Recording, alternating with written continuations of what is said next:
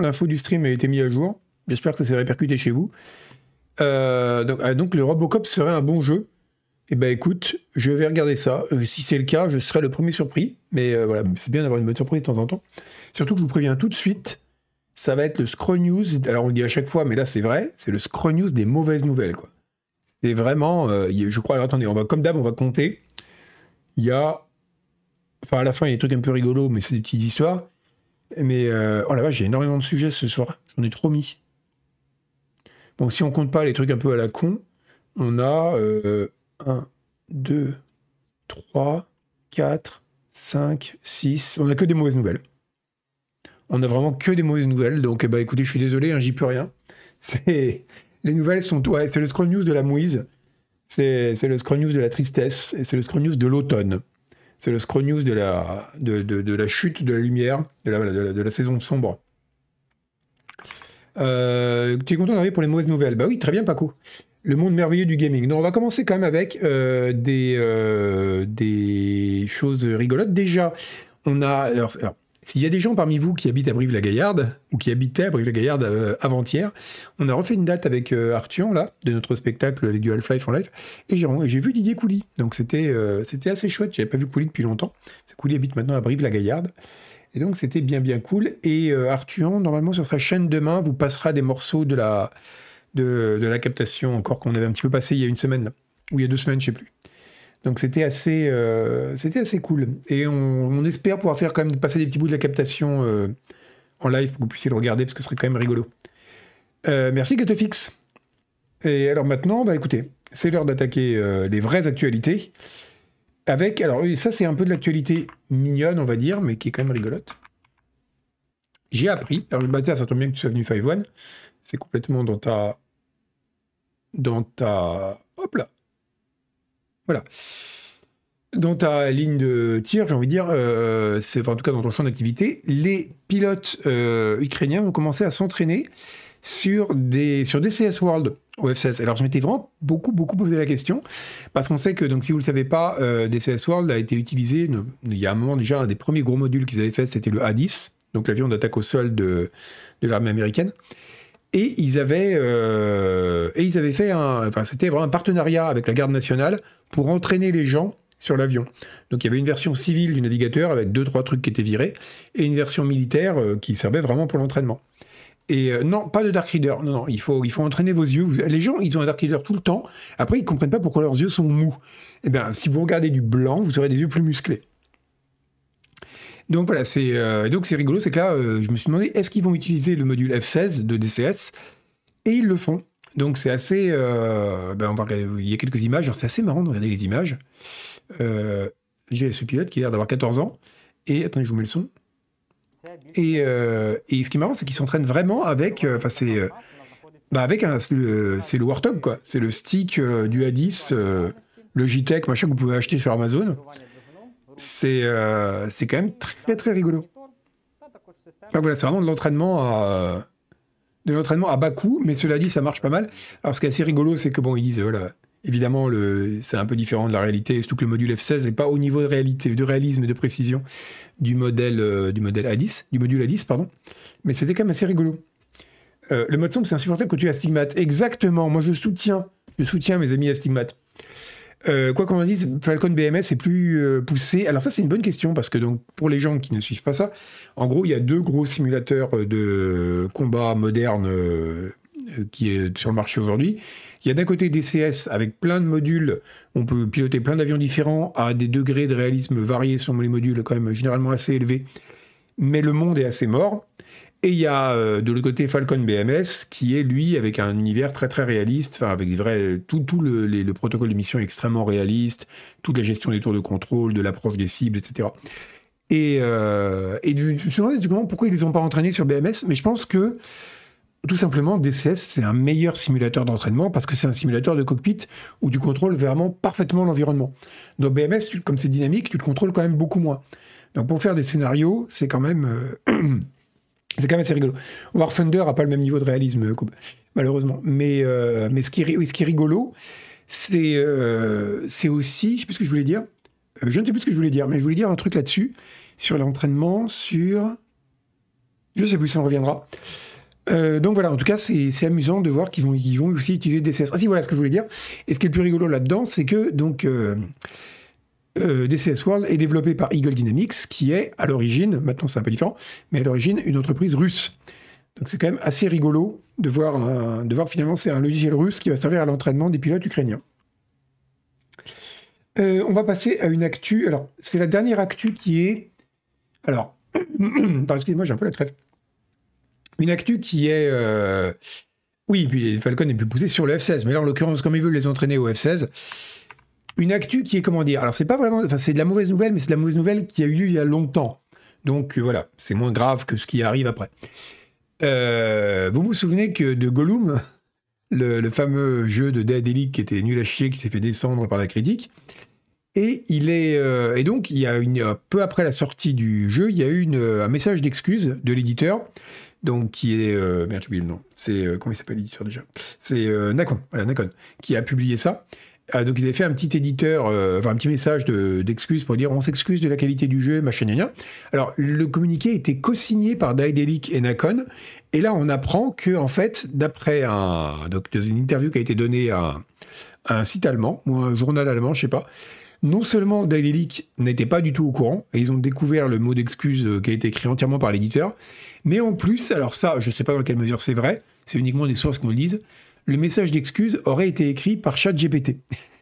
Et ça, je trouve ça vraiment très très bien. C'est euh, c'est quand même très très rigolo parce que c'est vraiment, en plus, c'est vraiment le truc du lâche. Écrire, et moi, je me rends compte que j'utilise ChatGPT. Moi, maintenant, je me suis un peu lassé.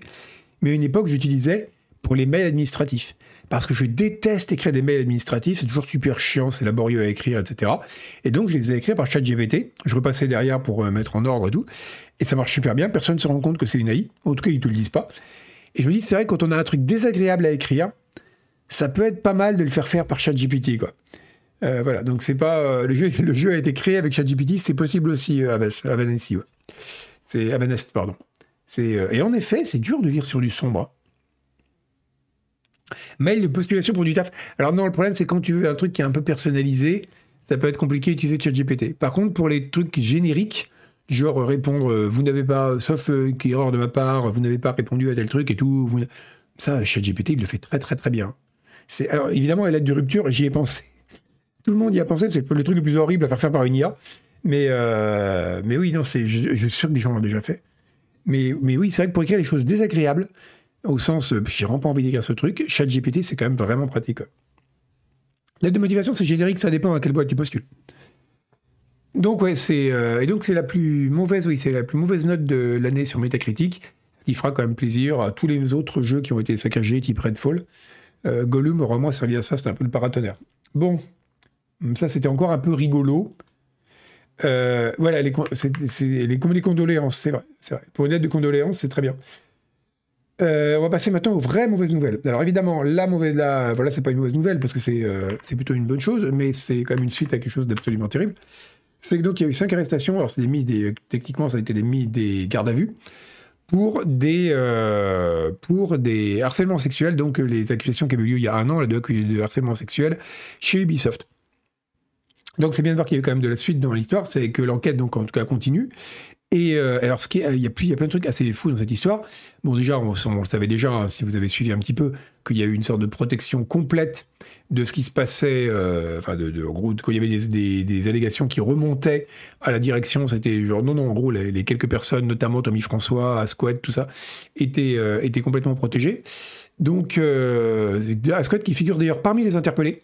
Euh, donc je pense que lui, alors je sais pas s'il y a des accusations qu'il visait lui directement, c'était plus Tommy François, je crois, mais lui, il est plutôt accusé, je pense, d'avoir couvert le truc. Et donc ce qui est fou, c'est qu'il remontait, les, les trucs étaient remontés, c'était vraiment, euh, t'as mal compris, euh, c'est voilà. Et, et donc c'est quand même, alors on sait que, de, que comment il s'appelle? Euh, n'a pas été euh, mis en garde à vue, mais il fait aussi l'objet d'une des, certaines accusations. Alors pas des accusations directes de harcèlement, mais justement dans, dans l'espèce de système de couverture à la tête de la boîte, il y avait aussi ça. Alors Ubisoft dit qu'on le droit chemin pour se remettre de la crise des mauvais comportements, évidemment, parce que de toute façon, que ce soit sincère ou pas, c'est ce qu'il faut dire dans ces moments-là. Mais ce qui est, assez fou, c'est justement la nature des témoignages. C'est pas tant le fait qu'il y ait eu des harcèlements, c'est vraiment le niveau de, couverture du truc, que c'était remonté. Et ce qui est terrible dans ce genre d'entreprise, c'est que, je dis pas ça pour lui ça, je veux dire les entreprises de loisirs, etc. en général, parce que c'est un peu pareil dans le cinéma, c'est oh mais tu comprends pas, c'est potache ici, c'est rigolo. Alors justement, c'est tellement potache. Alors cet article est terrifiant. Les gens disent alors je crois que c'est une victime qui, non, c'est l'avocate des victimes qui dit, elle a jamais vu des, elle dit, jamais vu des agressions sexuelles si systémiques dans une entreprise.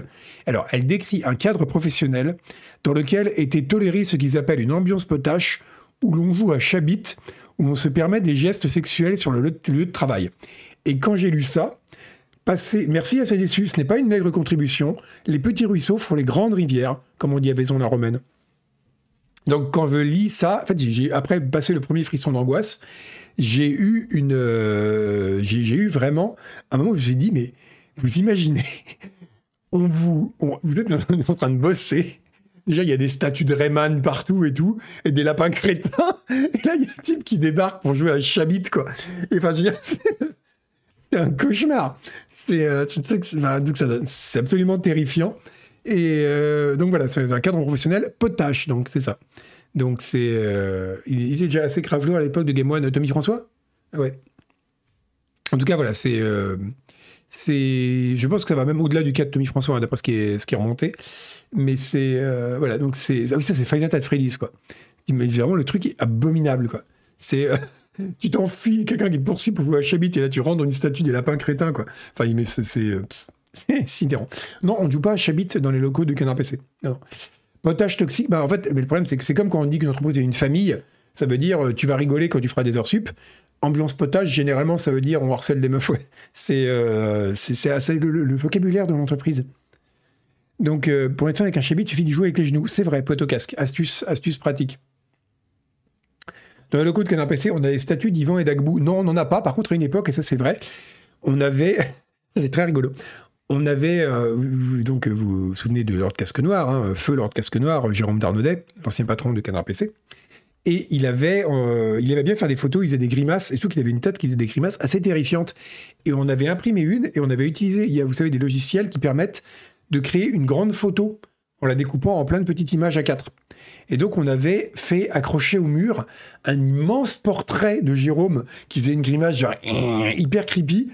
Et c'était absolument terrifiant parce que quand vous rentriez, vous aviez l'impression que vous étiez dans une secte, quoi. Et on, avait, et on l'avait décroché parce qu'un jour, il y avait l'URSSAF qui était passé pour faire un contrôle, enfin comme ils font dans toutes les entreprises régulièrement, et on s'est dit, il faut vraiment qu'on enlève ce truc, parce que sinon, on va avoir l'inspecteur qui va dire, mais qu'est-ce que c'est que cette boîte de cinglés, quoi. Donc on avait décroché le portrait de Jérôme géant. Donc on n'a jamais eu de statut, par contre, on a eu une photo géante de Jérôme dans la, dans la rédaction, et c'était quand même assez rigolo. Euh, on va continuer avec les mauvaises nouvelles. Avec. Alors maintenant, c'était. Alors, on parlait la semaine dernière, hein, c'était euh, une, une, hécatombe actuellement de licenciements dans le jeu vidéo. Et là, c'est au cours de Telltale donc, qui a viré la plupart de son personnel. On ne sait pas exactement ce que ça veut dire euh, d'un point de vue numérique. Euh, en septembre. Donc apparemment, ça a été, voilà, ça a été une, une, catastrophe. ils ont vraiment viré énormément. C'est reparti chez Telltale, c'est pas la première fois. Hein. Euh, et, donc ça a été, euh, ça a été, donc c'est une hécatombe dans la boîte. Euh, et il y a à tel point que, donc ça c'est John Johnson, c'est un mec qui bosse sur, qui je crois qui s'occupe des cinématiques dans The Wolf Among Us et qui a dit que voilà, en gros, il peut même pas se prononcer sur le statut du jeu parce qu'on ne sait pas où ça en est, parce que voilà, ils ont perdu tellement de gens que le jeu de toute façon va être repoussé, ça c'est certain, c'est déjà annoncé mais on ne peut pas en dire plus, parce que comme le mec est sous NDA, il ne peut pas en parler davantage. Voilà. Mais c'est une. Euh, voilà, c'est vraiment, apparemment, ça a vraiment été une catastrophe. Oui, les mises au garde à vue étaient une bonne nouvelle, mais le fait qu'il y ait euh, du harcèlement systémique, euh, sexuel systémique chez Ubisoft n'en était pas une. Donc on va dire que c'est une nouvelle moyenne. Voilà. San, oui, c'est un vrai problème, ça dépend des studios. Là, alors dans certains studios, par exemple Epic, on sait que ça a été, je crois, 16% de l'effectif qui a été viré. Là, c'est donc c'est une saignée, mais c'est pas non plus euh, le, ils n'ont pas vidé le studio. Là, pour le coup, ça a l'air d'être vraiment euh, très très important comme euh, comme comme bah, comme comme purge. Quoi. Ça, c'est là, le, le studio a vraiment été saigné et, et on n'en sait pas plus. Mais ce qui est amusant, c'est que donc le, la, personne qui t'a témoigné là dit que conclut son, tweet en disant qu'il faut que les gens dans l'industrie du jeu vidéo montent des syndicats, se syndiquent, parce que c'est comme ça qu'ils pourront se protéger face à ces espèces d'effets de licenciement de masse dès qu'il y a des, des, comment dire, des hauts et des bas dans, les revenus. Et ce qui est intéressant, c'est que c'est exactement ce qui s'est passé chez CD Projekt, comme dirait Manu. Euh, Telltale, ils avaient, oui, ils avaient déjà été complètement euh, vidés et ils avaient, ils avaient remonté la pente. Et là, c'est la deuxième fois que le studio est vraiment apparemment au bord de la catastrophe. Ça avait été remonté par des anciens, c'est ça. Euh, donc voilà, alors chez, euh, donc il y avait eu des, déjà des licenciements assez massifs chez, chez les projets. Et bien suite à ça, euh, pourquoi il m'envoie ça lui? Suite à ça, il y a une, il y a les, les gens de CD Projekt Red, donc ceux qui ont développé Cyberpunk et compagnie, et The Witcher, ont décidé de créer, de créer un syndicat des développeurs de jeux vidéo polonais. Donc le but, c'est bah, un peu un truc l'équivalent du STJV, hein. donc ça s'appelle le PGWU, donc c'est Polish Game Dev Worker Union, Workers Union, et en gros c'est bah, un peu la même idée que le STJV, c'est de faire un, syndicat au niveau national qui défendra les, intérêts bah, des, employés du secteur, et surtout que l'industrie du jeu vidéo en Pologne est quand même assez importante, donc c'est une, euh, une bonne idée, euh, voilà, c'est tout à fait légitime de faire ça parce qu'il y y a vraiment euh, une masse critique qui permet, je pense, d'avoir voilà, quelque chose qui est cross-entreprise relativement puissant. c'est Yvan qui a lancé ce syndicat. Oui, non, c'est le frère polonais d'Ivan. Non, c'est le frère polonais d'Ivan, ouais. C'est oui. Ivan Godich qui a, qui a monté ça. Le retour des communistes en Pologne. Alors ça, leur, dites pas. Voilà, ça, c'est ils ont, c'est à Varsovie. Ils ont un bâtiment horrible. Comment il s'appelle déjà ce bâtiment affreux qui est au milieu de Varsovie? Euh, Ugly Building. Comment il s'appelle ce truc? Et euh, alors c'est plutôt cool quand on aime les machins un peu monumentaux. Voilà, c'est ça.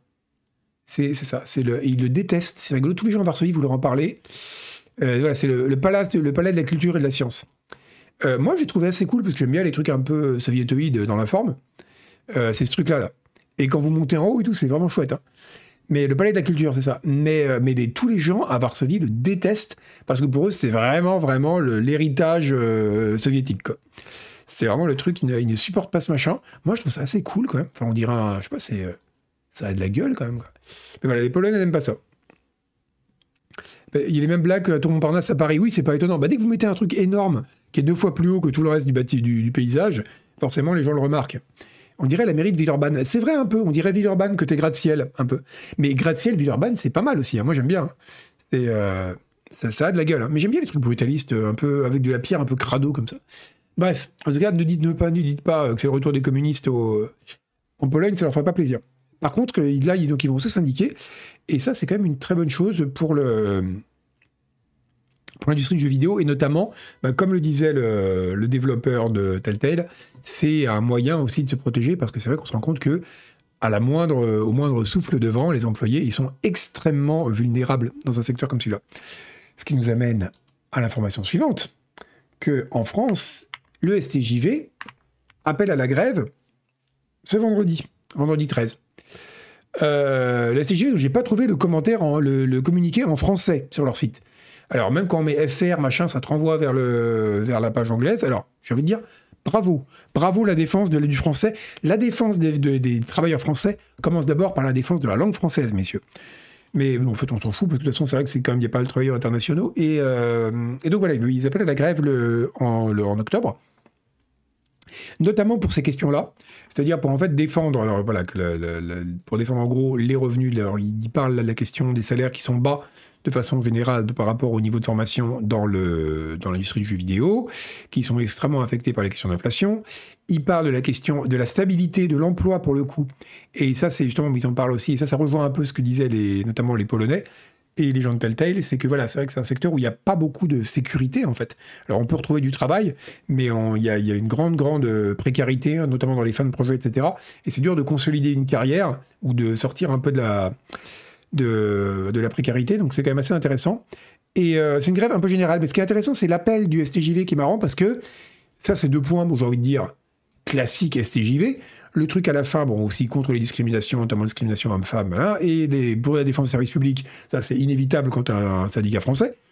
Mais ce qui m'a intéressé, moi, c'est le truc du milieu. Parce que ça, c'est plus original. c'est euh, ils sont en train de dire notre industrie, et donc ce livre a une course aux armements pour sans arrêt améliorer les performances de l'équipement électronique, et donc ce qui amène à le remplacer très fréquemment. Euh, ce qui, donc les, les, enjeux environnementaux modernes vont nous obliger à changer. Et je trouve ça, si vous laisse à Chabit, exactement Beyrouth. Mais non, je trouve ça. Euh, en deux, il t'appelle Beyrouth, je suis désolé, mais côté Chabit, c'est. Oui, donc je trouve ça vraiment ça super intéressant que des travailleurs de l'industrie du jeu vidéo, donc des gens qui sont vraiment dans le milieu, qui donnent du secteur, disent on est, euh, il faut que l'industrie arrête de pousser à la production de nouveaux matériels électroniques. C'est la première fois. Ben oui, parce que justement, c'est vraiment. Parce que là, c'est quasiment. Le jeu vidéo peut fonctionner avec de meilleurs euh, salaires, avec plus de stabilité. Il peut fonctionner avec une meilleure prise en compte des femmes et des minorités. Là, il n'y a pas de problème. Mais ça, c'est vraiment, comme tu dis, c'est Chino, c'est vraiment l'ADN de l'industrie du jeu vidéo. C'est une industrie qui, depuis son origine, repose sur la course et même à la fois au niveau enfin, euh, du matériel, mais même dans la mise en scène des trailers, tout ça, a toujours le côté où on a beaucoup parlé. Hein. Le jeu de l'année prochaine sera meilleur, il sera plus beau, il sera incroyable, bla Et donc, de, voir qu'on pourrait dire, on pourrait atteindre une sorte de stase et moins et que, en fait, l'industrie doit se poser la question de la façon dont elle pousse au remplacement euh, inutile d'appareils électroniques pour avoir sans arrêt de nouvelles générations, c'est, euh, je trouve que c'est vraiment intéressant venant de gens de l'industrie. C'est euh, donc voilà, je trouve ça assez curieux. Bah, est-ce que c'est tirer une balle dans le pied? Ça dépend comment tu prends les choses, Zentrodi. C'est-à-dire que si jamais tu vois à court terme, peut-être. Euh, si jamais tu vois à long terme, pas forcément, parce que si on veut pas que l'industrie du jeu vidéo soit, d'ici, je pense, pas si longtemps, regardée un peu comme on regarde aujourd'hui l'industrie aéronautique, euh, évidemment à une échelle moindre, hein, mais c'est-à-dire vraiment comme une sorte de luxe extrêmement polluant pour le bénéfice produit. Euh, c'est voilà. Il y a le fait de dire qu'il y a des vols nécessaires et il y a les, week-ends à Barcelone, tu vois. Et de la même façon, on peut dire le jeu vidéo en lui-même ne pose pas de problème, mais changer de carte vidéo tous les ans, ça en pose un. Ça en pose un. Et donc là, il y a vraiment des questions à prendre en compte et sur notamment la responsabilité de l'industrie là-dedans. Et je trouve ça quand même assez, euh, assez rigolo. Oui, et Grey Hunter, en plus, c'est vrai que c'est euh, la course à l'armement et aussi un moyen de, de, donner du bling bling en fait, qui permet de cacher qu'il n'y a pas vraiment de réelle, de réelle nouveauté. Euh, donc voilà, c'est quand même. Euh, oui, ça bouge pas des masses, euh, Malak, c'est vrai qu'il n'y a a plus de grandes évolutions graphiques comme on a connu dans les années 2000 par exemple. Où là vraiment d'une année sur l'autre, les jeux étaient manifestement plus bons. On pouvait vraiment dire ah oui ça c'est le jeu, c'est pas le jeu d'il y a un an quoi. Aujourd'hui c'est plutôt le cas. Et mais en même temps, l'exigence de, changement de matériel, notamment chez les joueurs un peu euh, intenses et les générations de consoles, etc., font qu'il y a quand même une, pression, et notamment les demi-générations de consoles maintenant, qui font qu'on a si avant, bon, tu avais la PlayStation et quand elle était finie, tu prenais, quand la PlayStation 2 sortait, tu la prenais quoi. Maintenant, les espèces de mises à jour en cours de génération génèrent aussi une consommation supplémentaire. Donc c'est un, c'est oui. Alors chez Ubisoft, ils recyclent bien les gameplays. Oui, dire, c'est une autre question que je me suis toujours posée. Euh, D'ailleurs, on en avait parlé, je crois, sur le plateau de l'émission à l'époque où c'est sorti les premières histoires de, harcèlement chez Ubisoft, c'est que leur argument, c'était de dire Ouais, mais tous ces gens qui étaient à la tête des équipes créatives d'Ubisoft, ouais, on savait qu'il y avait des comportements pas nets, mais on peut pas les virer parce qu'ils sont trop importants. Tiens, c'est la boîte qui produit le même jeu en boucle depuis 20 ans, quoi. Donc c'est pas comme s'il y avait à la tête une sorte de génie incroyable. On dit, ok, le mec, il est un peu chiant, mais il est un peu problématique, mais on peut pas vivre sans lui parce que il a une idée de génie par jour, quoi. Là, c'est les mêmes jeux depuis 20 ans. Donc qu'est-ce que c'était quoi le travail de cette euh, créatif de ces gens-là, quoi? Bref. En tout cas, c'est euh, l'argument tenait vraiment pas debout. Même si l'argument de dire on défend quelqu'un parce que c'est un génie, c'est en soi un argument qui pose quelques problèmes, mais au moins il aurait été cohérent. Quoi. Là, c'était absurde. C'est un génie, on peut laisser faire un ou deux chabits, mais oui. Euh, regarde Einstein, Einstein, tous les chabits qu'il faisait. Donc voilà, en tout cas, le STJV appelle à la grève euh, le 13, et notamment pour cette question écologique, je trouve ça intéressant que ce soit, parce que c'est assez rare de voir ça. Bon, maintenant, on va. Alors, on a beaucoup, beaucoup dit du mal d'Unity euh, pendant ces derniers, ces derniers Scroll News, à raison. Et bien maintenant, on va s'intéresser au cas d'Epic. Alors, vous savez qu'Epic, ils sont pas très bien non plus. Ils ont ah, un petit coup de lumière blanche là. Euh, ils sont pas très bien non plus. Il y a, ils ont viré 900 personnes. Euh, ils ont, parce que comme ils l'ont très bien dit, avec une candeur enfantine, on s'est rendu compte qu'on dépensait plus d'argent qu'on en gagnait. Et je trouve ça merveilleux, quoi. C'est le, une sorte de, c'est très compliqué. Oui, on va faire un montage financier très complexe. Avec... Là, c'est juste, ben, en fait, on dépensait plus d'argent qu'on en gagnait, quoi. je trouve ça vraiment très mignon. Bref, ils ont quand même viré 900 personnes. Mais ce qui est marrant, c'est que donc, vraiment, on avait surtout parlé de la question de studio de développement, édition euh, de, de, Epic. Mais il y a un, élément dont on n'avait pas parlé, c'était l'Unreal Engine. Et l'Unreal Engine, donc, va lui aussi, comme Unity, changer de modèle économique. Mais, et ça, a été beaucoup mieux accepté, évidemment, hein, parce que euh, ça va concerner uniquement les gens qui utilisent le, euh, l'Unreal Engine en dehors du jeu vidéo.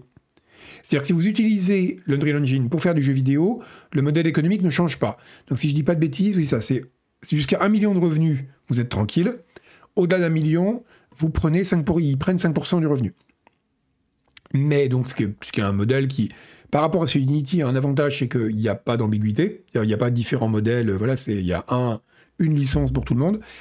Et a priori, elle protège quand même les petits développeurs parce qu'un million de revenus, c'est quand même ça commence à être du conséquent. Mais, donc, par contre, voilà, pour les gens qui utilisent notre Engine ailleurs, notamment donc, le film, télé, les, voitures, ok, elles, elles vont commencer, elles vont devoir payer maintenant une licence par siège. Euh, ce qui n'existait pas du tout maintenant. Unity le fait pour les licences pro, machin. Là, il n'y avait pas du tout de licence par siège, donc elles vont devoir commencer à payer, ben, comme pour euh, les trucs genre Photoshop, Adobe et compagnie. Pour chaque euh, poste qui utilise le logiciel, vous aurez une dîme à payer probablement de façon mensuelle, ils n'ont pas précisé, mais je suppose que ça va être un truc de cette forme-là.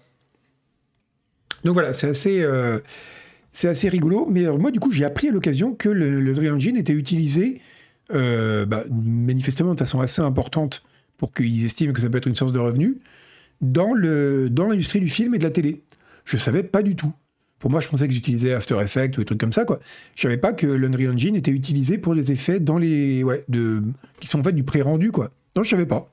C'est euh, parce que je m'étais dit, ok, c'est très joli, hein, l'Unreal Engine, mais euh, il y a d'autres outils plus adaptés, quoi. Donc, ouais, bah voilà, j'ai dessin animé rendu en Unreal. Ok, bah je savais pas. Eh ben, je savais pas du tout. Eh ben, on, en apprend tous les jours. C'est quand même fou, hein. C'est. Euh... Ok, bah écoutez, j'apprends des trucs. Ah, pour Mandalorian, on avait parlé, d'accord. Les, les, séries Star Wars utilisent Unreal Engine. Ok. Je je savais pas du tout. Mandalorian sur écran géant, c'était de l'Unreal. Ok, bah putain, c'est ouf. Enfin, c'est ouf, c'est pas ouf, c'est euh, pas si étonnant que ça. Mais c'est intéressant parce que justement, par rapport à ce qu'on disait juste avant sur le, step-up graphique des jeux euh, qui qui s'est calmé aussi aujourd'hui, on se rend compte quand même que des outils qui sont destinés à la base à faire des graphismes en temps réel peuvent être utilisés maintenant pour faire du rendu, euh, bah, du rendu qui serait utilisé dans des, dans des œuvres où c'est précalculé, quoi. Et je trouve ça quand même assez intéressant, que le gap graphique, finalement, il est assez faible, parce que vraiment, c'est amusant. D'ailleurs, je me rappelle très bien d'un édito de joystick. Je me rappelle quasiment pas des éditos de joystick, parce que la plupart n'étaient pas si mémorables que ça. Mais il y a un édito de joystick que je me rappelle très bien. Je crois que c'était. Je me demande si c'était pas justement Lord Casque Noir qui l'avait écrit. Donc ça remonte, hein, c'était euh, dans les années 90. Il disait J'ai identifié la, règle cosmique du jeu vidéo, c'est que les jeux vidéo d'une année N, enfin, les parties du gameplay d'un jeu vidéo d'une année N, ressemblent aux cinématiques du jeu vidéo de l'année N-1. Et c'était pas bête. C'est-à-dire que c'était l'époque, vous savez, où il y avait, on avait les jeux, notamment euh, Blizzard, qui étaient très marquants pour ça, où il y avait des cinématiques qui étaient incroyablement plus belles que le jeu lui-même. C'est-à-dire vraiment, vous avez une cinématique qui était, alors c'était pas un film, parce que c'était quand même un peu dégueulasse à l'époque, mais euh, d'un coup, pouf, vous passiez à des gros bitmaps dégueux. C'est Moulinex qui a sorti ça? Ok. Ben voilà, c'est Moulinex.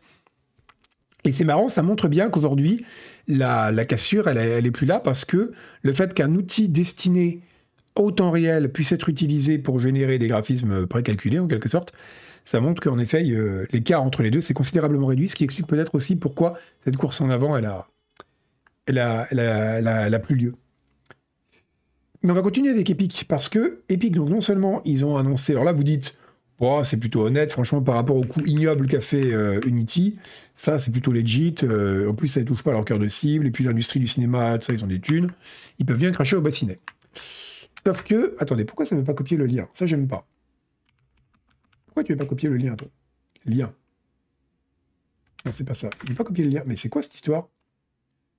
Ah, je vous jure, on n'est pas aidé par le matériel. Hein. Parce que ça va peut-être pas si bien que ça chez Unreal, notamment parce que l'ancien boss de la stratégie éditoriale d'Unreal, que vous allez voir là, sur X, donc Sergei Galionkin, a annoncé qu'il allait euh, se barrer. Vous me direz, bon, normal. Là où c'est intéressant, c'est la raison pour laquelle il dit qu'il se barre. Donc, alors il est très gentil avec les gens, il dit euh, Epic c'était une super boîte, Tim Sweeney, donc le patron, c'est un type super.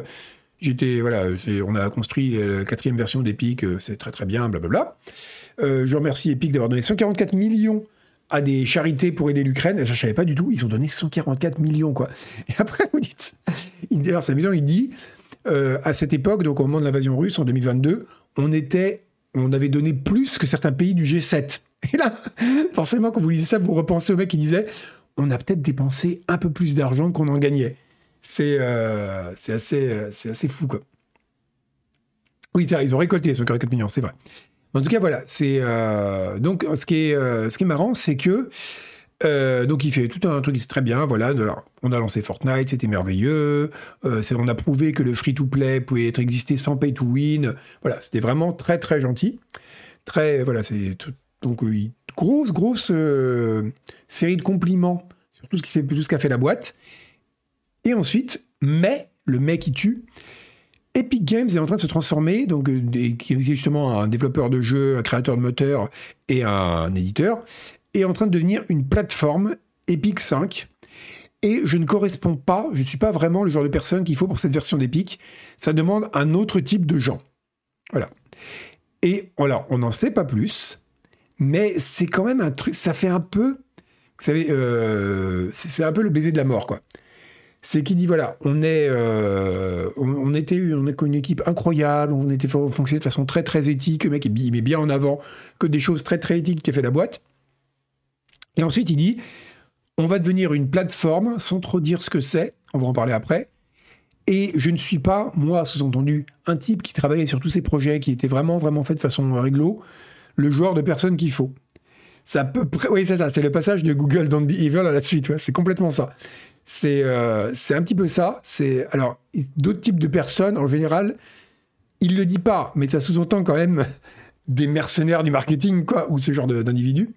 Donc c'est quand même ça pue un peu large. Ça pour le coup, c'est beaucoup plus inquiétant pour Epic que la question des licenciements qui était peut-être simplement due en effet au fait qu'ils ont été un peu généreux avec leur thune comme ils pensaient qu'ils avaient un stock infini et, euh, et puis au, changement de modèle économique du moteur qui encore une fois est plutôt bénin et bien fait, je trouve. Là, c'est vraiment, euh, ouais, c'est, c'est, quand même un peu inquiétant, d'autant que euh, Forbes, donc c'est sérieux, c'est Forbes, s'est posé la question, c'est quoi en fait une plateforme? Donc ils repartent, ils reparlent du, euh, donc du mec, du boss de la stratégie éditoriale là qui est parti, et ils demandent voilà qu'est-ce que ça va être que cette espèce de plateforme? Euh, et on sait pas, alors c'est pas vraiment ce que c'est. Donc ils disent, on dirait qu'on parle d'une plateforme, c'est pour parler d'une console. Euh, là, dans le cas d'Epic, il est évident que ce sera, enfin, il est très probable que ce sera le Epic Game Store qui veut en faire une plateforme. Mais à la limite, c'était juste utiliser, centraliser les trucs sur l'Epic Game Store. Ce serait pas assez différent de ce qui, ce qui était un peu leur stratégie jusque-là et qui était plutôt légitime, quoi. Donc, voilà. Qu'est-ce qu'ils veulent faire avec ça Au point que ça fasse fuir parce qu'il dit vraiment qu'il part pour cette raison-là. Hein. S'il a même pas essayé d'enjoliver les choses en disant euh, si tu as des choix personnels, envie d'aller ailleurs, et aussi ça. Non, non, il dit clairement que c'est pour cette raison, il n'est plus le genre de personne qu'il faut pour cette entreprise. C'est quand même assez inquiétant. Donc voilà, et pourtant, quand on voit la façon dont ils en parlent, euh, ben, en fait, il n'y a rien de très original. Fortnite, d'une certaine façon, est une plateforme. Euh, donc l'Epic Game Store aussi est une plateforme. C'est-à-dire que c'est en gros, c'est des supports qui servent à vendre d'autres produits. Hein. C'est comme ça qu'on pourrait définir une plateforme mais on ne euh, voilà. On ne sait pas. Alors apparemment il y a le, boss de Fortnite, donc Donald Mustard est parti aussi. Euh, voilà. Donc on ne sait pas, on ne sait pas trop, mais c'est quand même très très curieux quoi. C'est vraiment très très curieux de voir euh, de voir ce que ça va donner et je pense qu'il va y avoir des gros gros changements que justement là ils étaient un peu dans une sorte de lune de miel avec Fortnite, à dire on a trouvé une machine à imprimer de l'argent, on pourra faire absolument ce qu'on veut euh, voilà, ça, va être, ça va être merveilleux. Et là, ils ont dit ah non, retour à la réalité. Mais une boîte qui a pris l'habitude justement d'être les rois du pétrole, quand elle revient à la réalité, elle peut potentiellement partir dans une direction vraiment crado pour, euh, pour, essayer de, pour essayer de maintenir un peu son mode de vie, quoi. Son niveau de. Mais ouais. Une nouvelle phase ils vont se concentrer sur vendre des services avec le JS. C'est peut-être, peut-être le cas. C'est filles, c'est peut-être ce qui serait le meilleur. Serait simplement une sorte de baisse d'ambition, en fait. Et peut-être que si c'est ça, c'est qu'il je pars parce que c'est plus assez révolutionnaire pour ce que j'aime faire par rapport à ce qu'on a fait par le passé. Bon, ça va. Mais, euh, c'est quand même. Je, je, pense quand même que ça sera assez mauvais. Ça peut potentiellement être le signe qu'il va y avoir des gros changements. Euh, ouais. C'est ça, un peu comme les chanteurs qui ont fait une chanson à succès et finissent leur vie sur Insta à vendre des parfums. Exactement. C'est un peu les, euh, les, les, Patrick Hernandez du jeu vidéo. C'est triste quand même. Oui, retourne, Fortnite marche toujours, mais à une époque, c'était, ils, ont vraiment dépensé sans compter, littéralement. Euh, là, ils sont quand même en train de réaliser que c'est pas non plus une sorte de poule aux d'or sur laquelle ils peuvent se reposer. Qu'il faut quand même qu'ils aient un modèle économique, notamment euh, qui permet d'avoir différents flux de revenus, etc. Et ça va être un, ça va être un taf. Et le sur une plateforme comme je sais pas, je sais pas du tout ce qu'ils vont faire, mais je pense que ça va être un truc un peu crado. Et euh, vous l'avez entendu ici en premier. Patrick Hernandez, c'est fou quand même ce type. Hein. Il a fait une chanson qui en plus est une chanson nulle à chier.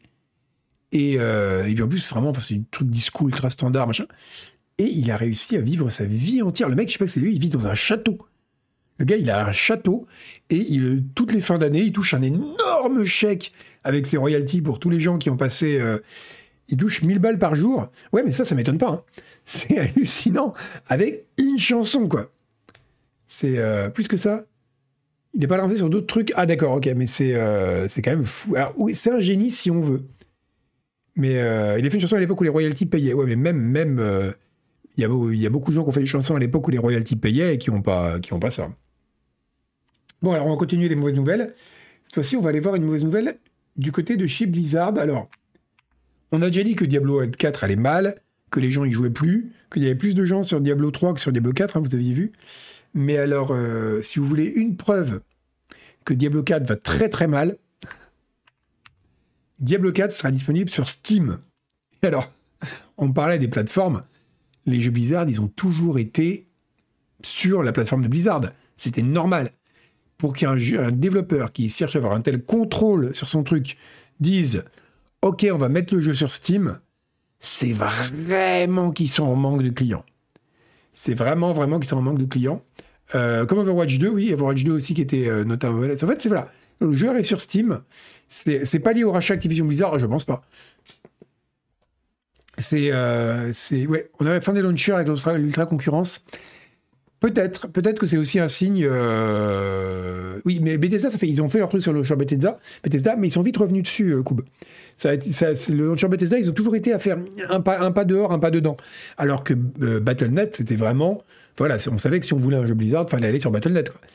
Donc ça, c'est pour qu'il y ait des jeux, c'est vrai que euh, oui, euh, pour que des jeux commencent à aller, euh, des jeux Blizzard commencent à fuiter ailleurs, c'est que c'est pas bon signe. Donc voilà, il sera disponible sur Steam le 17 octobre à l'occasion. Ouais, alors oui, en plus, c'est facile à vendre. Hein. Ah oui, il cumulera les deux launchers, bien sûr. évidemment qu'il sera toujours dépendant de Battle.net, mais on pourra l'acheter sur Steam. Donc, en laissant et ça, ça va faire très très mal aux fesses de Monsieur Kotick, une partie non négligeable du bénéfice à Monsieur Valve.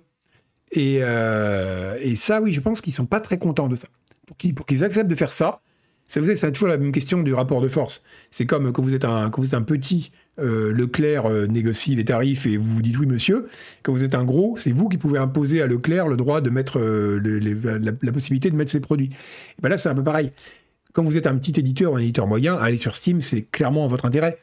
Quitte à y laisser une, fraction non négligeable, à laisser 30% du prix. Si jamais euh, vous êtes euh, Blizzard, normalement, vous dites, bah non, le rapport de force, il est en ma faveur, on va faire, les clients vont venir dans mon magasin. Pour que vous soyez prêt à dire, ok, bon, peut-être qu'ils ont, ils, ils peut-être pas 30%, mais je sais pas comment ça a été négocié, mais en tout cas, on, on abandonne, on, on a besoin d'aller sur la plateforme du concurrent, c'est pas bon ça.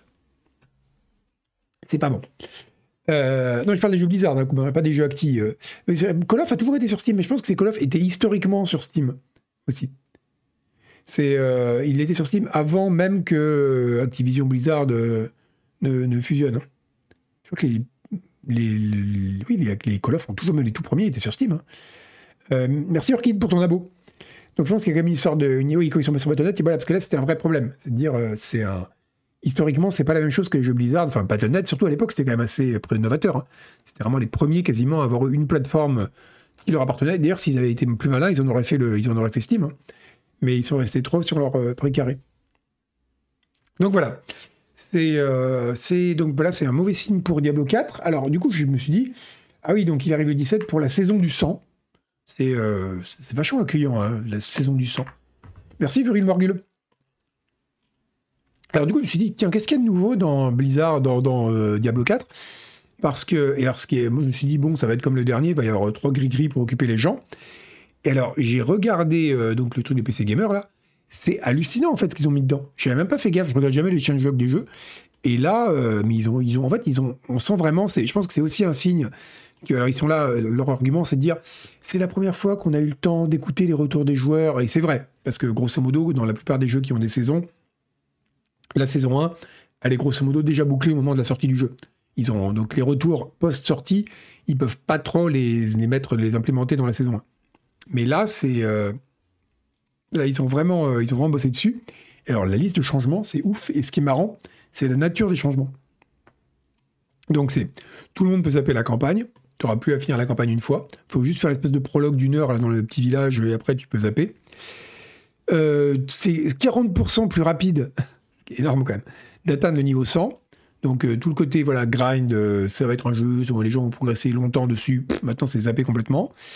Euh, ils ont, alors ça c'est cool, ils ont euh, amélioré la disposition des donjons, parce que vous savez que les donjons dans Diablo 4, ils étaient chiants. Fallait sans arrêt euh, faire demi-tour pour repasser aux mêmes endroits, ça n'allait pas du tout dans un jeu qui repose sur le, le flot des combats un peu. Donc ça, ils l'ont changé. ils ont amélioré l'inventaire, bon, voilà, il y aura des... Moi, à part le coup des gemmes, je ne trouvais pas si mal l'inventaire, mais... Voilà, bon, c'est amélioré. Ils ont amélioré les chevaux qui apparemment étaient, ils n'étaient pas contents déjà dès le début. Hein. Ils trouvaient qu'ils étaient buggés, il aurait fallu les améliorer les rewards. Alors, ça, c'est marrant, c'est le truc. À l'origine, aucun. Donc, les renown, c'est les trucs qu'on peut faire en trouvant des statues, tout ça dans le monde, euh, ou en, explorant, en explorant toutes les régions, machin. Euh, avant, ils avaient dit non, non, mais les gens voudront reprendre à zéro. Les gens ont dit non, non, on ne faudra jamais reprendre à zéro. Donc, pour la première saison, ils ont dit ok, donc les premiers, vous les conservez mais vous pourrez quand même faire les autres parce que les gens, ils aiment bien faire les renown et aller à la chasse aux, collectibles, enfin, aux, aux trucs à compléter. Les gens ont dit non, non, mais euh, non, même ça, on n'aime pas faire. Donc finalement, ça y est, il y aura plus aura plus du tout de, de. Ils ont viré tout ce qui fait perdre du temps inutilement à Ether, exactement. Et maintenant, on pourra farmer des uniques et euh, des Uber uniques sur les boss. Donc en gros, c'est Diablo 2, quoi. c'est qu'amus, c'est euh, donc en fait c'est amusant, c'est presque une sorte de retour en arrière. Ils avaient dit on va faire un jeu très long avec plein de trucs à faire parce que les gens vont prendre du plaisir à le faire. Comme ça, ils font des trucs variés. Et en fait, les gens veulent pas les faire. Et donc, ils, ont, ils vont zapper ça le plus vite possible pour revenir sur, euh, un truc où, bah, ça, et ça pour le coup, pour moi, c'était un des gros progrès de Diablo 3 et 4, même si Visual pense le contraire. Hein. mais devoir farmer le même boss en boucle pour qu'il en espoir qu'il fasse tomber un des uniques, mais c'est le degré zéro du jeu vidéo, quoi. Autant aller au casino et tirer sur un bandit manchot, quoi. Et ben donc voilà, ils vont, euh, ils vont faire ça, mais en plus on apprend qu'il y aura une chance très élevée que les uniques soient largués par les boss à chaque fois. Donc voilà, l'idée c'est que le jeu soit vraiment speedrunnable quoi. Enfin speedrunnable, autant que peut l'être un hack and slash. Euh, Diablo n'est pas plus long. Diablo 2 peut être assez rapide si tu le connais par cœur, tu sais comment le faire, mais euh, donc c'est assez rigolo. Et voilà, et Rindaman, c'est bref, dans trois mois les joueurs vont se plaindre qu'il n'y a rien à faire. Mais ce qui est rigolo, c'est que ça montre quand même qu'il y a un changement un peu de dans le type de joueur qui, qui vise. Quoi. c'est vraiment une volonté aussi de l'ouvrir au grand public. De dire on va quand même enlever tous les éléments chiants et répétitifs au moment pile où on le met sur Steam. Ben, c'est un moyen aussi de, de, de sexifier le jeu. Et le fait qu'ils disent, les gens qui vont débarquer là, parce qu'il y aura nécessairement un afflux de nouveaux joueurs euh, venant de Steam, ils n'auront même pas à faire la campagne une fois. C'est un aveu d'échec qui est assez. Euh, voilà, c'est. Euh, c'est assez triste quand même. Donc voilà, c'est euh, quand même un, changement important, euh, bah, surtout le fait que Diablo 4 arrive sur Steam. Ça, franchement, dans mon bingo, les trucs de merde qui vont arriver à Diablo 4 suite à son insuccès, celui-là, je l'avais pas. Microsoft a payé 70 milliards pour ça. Euh, oh, bah c'est pas, pas vrai. Ouais, mais bon. ils, peuvent se, réjouir parce qu'ils ont aussi Starfield. mais oui, là, c'était clairement probablement la meilleure campagne depuis Diablo 2 dans un Diablo. Mais euh, malheureusement, ça n'a pas suffi. Ah, j'ai pas dit qu'elle était bien, hein. j'ai dit qu'elle était, j'ai dit que c'était la meilleure depuis Diablo 2. Euh, tiens, un truc rigolo. Voilà, là on a, fini les mauvaises nouvelles. Pendant le dernier quart d'heure, on va faire les trucs un peu rigolos. Alors, dans Counter-Strike 2, si jamais vous... Euh, j'accepte, j'accepte. Mais j'accepte pas d'activer le son. Euh, si vous avez... Euh, si, donc si vous quittez une partie ranked, vous avez une pénalité à votre score Elo. Et une pénalité considérable parce que vous perdez 1000 points Elo. C'est quand même pas mal. Mais alors ce qui est rigolo, c'est que c'est aussi le cas si jamais vous êtes kické de la partie. Donc ça crée une sorte d'abus terrible parce que comme donc, surtout avec une telle communauté, comme le dit l'article, euh, parce que quand vous avez une communauté aussi pourrie que celle de Counter-Strike, là vous donnez un pouvoir incroyable à vos coéquipiers, c'est-à-dire les gens peuvent vous kicker juste pour le plaisir et pourrir votre score Hello et vous faire descendre dans le classement. ça peut devenir une sorte de moyen de punition et je trouve ça super rigolo, d'autant que la dernière fois que j'ai joué à Counter-Strike, ce qui remonte déjà il y a quelques années, je me suis fait kick pour euh, nullité par ma propre équipe. Donc je suis encore. La plaie est encore vive. Et donc voilà, c'est maintenant. En plus, j'aurais perdu 1000 points Elo, ce qui m'aurait pas beaucoup dérangé vu que je dois être à 0 points Elo dans Counter-Strike. Mais là, j'aurais été à moins 1000, quoi. C'est le, Revenge Elo. Je trouve ça vraiment très très bien comme concept. Et forcément, ça fait gueuler la communauté. Parce que, euh, autant c'est que les gens. Euh, les gens euh, qui quittent une partie ranked, c'est normal qu'ils soient sanctionnés autant que les, gens qui, sont partis involontairement, c'est euh, un, un, vrai problème, surtout encore une fois avec une communauté comme celle de Counter, qui m'a banni, c'est un scandale. Autre actualité rigolote et mignonne, alors je pourrais faire franchement une rubrique chaque semaine avec un truc mignon ou rigolo sur Baldur's Gate 3, quoi. C'est... Euh... Ah, ma facette nulle à Counter-Strike, si, si, elle est, euh, elle est connue, chinois. Je, suis pas très bon au FPS, à part les très vieux. Quake 2, je suis bon, j'en ai refait un peu en multi, putain, c'est le seul FPS multi où je suis bon. Euh, mais Counter-Strike, c'est pas bon pour moi. Donc, ouais, alors, un des, créateurs de Baldur's Gate, alors, alors, le titre est un peu mensonger. Ça donne l'impression que le mec, il a appris, il est devenu maréchal ferrant pour pouvoir fabriquer une paire de, de choses en métal euh, mais euh, pour faire pour pouvoir les enregistrer. C'est pas vrai. Le mec était déjà s'intéressait déjà à la, enfin il était, déjà maréchal Ferrand si tu veux avant quoi. Mais là où c'est rigolo, c'est que le mec il a quand même il s'est dit ça serait bien qu'on ait des bruits cool pour les choses sans métal quand, quand on marche dans Baldur. Donc forgeron voilà. Donc je vais euh, je vais du coup ben, fabriquer mes propres choses en métal pour les enregistrer. Et je trouve ça fou comme idée quoi. Donc le mec il a fabriqué les choses en métal. Voilà. Euh, on, va, écouter le bruit parce que le bruit est très cool. Et il a marché avec sur plein de surfaces.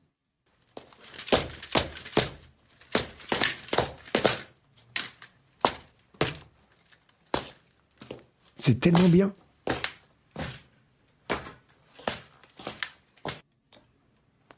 Je trouve ça génial de. Ça n'a pas été plus simple d'en prêter un dans un musée alors, Zentroni, c'est vrai. Alors, de la il faut qu'ils acceptent de les prêter. Hein. C'est des pièces historiques, ils les prêteront sans doute pas. Mais en tout cas, il doit y avoir des trucs comme ça, des costumes pour faire du roleplay, machin. Mais ce qui est fou, c'est que euh, c'est que c'est vraiment, enfin, c'est tellement Baldur's Gate, quoi. J'ai l'impression que chaque semaine, je trouve un truc de ce style-là sur le développement de ce jeu, quoi. Ça a vraiment été développé par une bande de malades. Et c'est super drôle. Hein. Mais, euh, mais c'est quand même très très drôle. On, fait trop avec ce jeu, t'as pas eu trop, toute envie d'y jouer. Alors, non, vraiment, euh, Rindaman, c'est mérité. Des fois, il y a des jeux qui sont euh, montés, en, en, sauce comme ça. Euh, Gate le mérite vraiment. Par contre, un truc qui peut donner envie d'arrêter d'y jouer, moi je sais que c'est pour ça que j'ai arrêté d'y jouer, c'est qu'il est beaucoup trop vaste. Et pas uniquement vaste comme un hack and slash, euh, pardon, comme un open world où il y a plein de trucs, mais on fait toujours un peu la même chose. Là, c'est juste vaste en disant, je parle à une personne et j'ouvre un tiroir qui ouvre un autre tiroir. Et moi, au bout d'un moment, au bout de 10 heures ou 15 heures de jeu, je sais plus, je me suis dit, mais j'ai déjà passé 15 heures sur ce truc et j'ai l'impression d'avoir vraiment entaillé la surface, quoi. Et ça, ça peut faire peur. C'est presque trop. Mais après, bon, voilà, c'est un jeu sur lequel on peut. Euh, il n'est pas vaste, il est dense, c'est ça la Il est très très dense. C'est, ce sera probablement le GOTY 2023. Bon, il y a Zelda aussi, mais c'est quand même un jeu un peu, c'est un peu différent. Donc, alors oui, alors Five One, ça doit forcément, surtout quand on voit certaines scènes qu'il y a dans Baldur's Gate, ça amène à se poser beaucoup de questions sur la façon dont ils ont réalisé les bruitages. Mais en tout cas, le coup des chaussures, là, c'est quand même assez cool. Et on va parler un peu de Boomer Shooter, euh, parce que je suis obligé contractuellement d'en parler euh, par la rédaction. Alors, comme on a déjà, on a parlé, on a couvert la première moitié du Realms Deep euh, vendredi dernier, et on fait l'autre moitié vendredi prochain, on va pas revenir sur l'actualité du Boomer Shooter en général parce qu'on va dire, on en a déjà pas mal parlé. Par contre, on va parler de Quake 2, parce que j'ai découvert un truc rigolo, c'est que Quake 2 a été patché récemment. La version, euh, la, nouvelle version de, vous savez, la version HD, là, la, re-release, comme ils l'appellent, a eu un patch. Bon, vous me direz, normal, euh, ils l'ont amélioré, ils ont fait un patch, blablabla, ok. Mais là où c'est rigolo, c'est que c'est un patch d'équilibrage. je trouve ça fou qu'il y ait un patch d'équilibrage pour un jeu qui, alors, quoi, c'est 98, le jeu il a, il a 25 ans, et que, le, et que pour un jeu qui a 25 ans, il y, a un, il, y a, il y a un patch d'équilibrage, je trouve très bien. Et ce qui est marrant, c'est qu'en plus, ce qui est rigolo, c'est qu'ils équilibrent les trucs qu'ils ont rajoutés. Parce qu'ils ont modifié, ils ont modifié vous savez, le comportement de certains ennemis, et notamment le Berserker, qui était un ennemi totalement inoffensif dans la version de base, qui est devenu hyper dangereux. Et il est devenu tellement dangereux qu'ils se sont rendus compte qu'il était un petit peu trop balèze, donc ils l'ont nerfé. Et je trouve ça un peu rigolo, quoi. Ils ont, non, ils ont, ils ont amélioré le railgun. Ils ont amélioré le railgun, ils ont nerf le, le, le berserker, ils ont corrigé quelques bugs, voilà. Donc c'est assez, euh, assez rigolo de voir un patch d'équilibrage pour un jeu vieux de 25 ans. Mais euh, il est super, euh, Quake 2, il a très bien vieilli. Et alors du coup, en cherchant des trucs sur Quake 2, du coup, pour le, pour le stream, je suis tombé sur Brutal Quake 2, qui est développé par euh, Major Machin, là, euh, le mec qui a fait Brutal Doom. Donc on va regarder un bout, et après on va regarder un truc, et après vous allez avoir un truc rigolo. Donc voilà Brutal Quake 2. Donc vous allez me dire, ça ne marche pas. Mais une fois que ça marchera, vous allez me dire, ça ressemble quand même beaucoup à Quake 2. Mais c'est fou ça, on peut pas regarder les choses. Regardez sur YouTube, là ça marchera peut-être. C'est compliqué la vie ici. Hein. voilà. Donc regardez. Je vous mets le son, je vous la musique. Ça ressemble à un remix de Quake 2. Ok, on est d'accord. On va avancer un peu, donc voilà, il y a une sur une guerre, machin. Vous dites, ok, bon. Je vois pas trop la différence par rapport à Quake 2, mais euh, cool story encore. Et ben maintenant, préparez-vous avoir votre, mind blown, comme on dit. C'est pas le moteur de Quake 2, c'est le moteur de GZ Doom. Le mec, il a bricolé un truc qui importe les modèles 3D de Quake dans GZ Doom, et donc, ça, c'est le moteur de Doom qui euh, fait tourner, qui utilise les assets de Quake, en fait. Donc, je trouve ça complètement. C'est à la fois fou et c'est une perte de temps monstrueuse parce que ça aurait été tellement plus simple de faire ça dans Quake. Mais voilà, il a refait donc ça. Et on, aussi, on voit que c'est le moteur de Doom parce que, notamment, il n'y a, pas d'éléments euh, l'un par-dessus l'autre, vous savez. Mais donc, tous les éléments un seul. Euh, par exemple, le bunker, là, y a, pas de. On ne peut pas monter sur le toit, etc. Il n'y a toujours qu'un seul niveau. Mais donc, voilà, donc pour y jouer, vous devrez euh, avoir Doom. Je vous mets un peu. Et vous devrez avoir aussi euh, Quake 2, parce qu'il il récupère les données depuis le CD du jeu. Enfin, le CD le, fichier principal du jeu. Oui, l'explosion, c'est GZ2. Donc je trouve ça complètement fou comme projet de recréer quasiment entièrement euh, Quake 2 avec des niveaux inédits dans Doom. Et c'est vraiment un, c'est un truc de chômeur, désolé de le dire comme ça, mais euh,